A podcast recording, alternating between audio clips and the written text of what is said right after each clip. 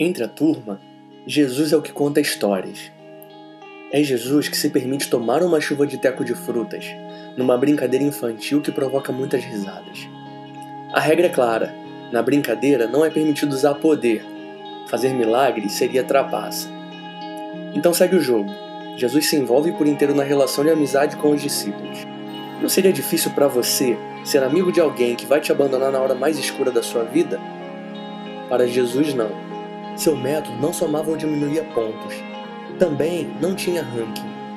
Sua amizade era baseada exclusivamente em entregar. Ao encontrar Judas, Jesus aceita a traição, mas não perde o amigo. Por isso, aceita o beijo. João, o discípulo amado, registra a fala do Mestre. Não existe amor maior do que dar a vida pelos seus amigos. E ele dá. Então, o maior amor do mundo é exatamente para eles.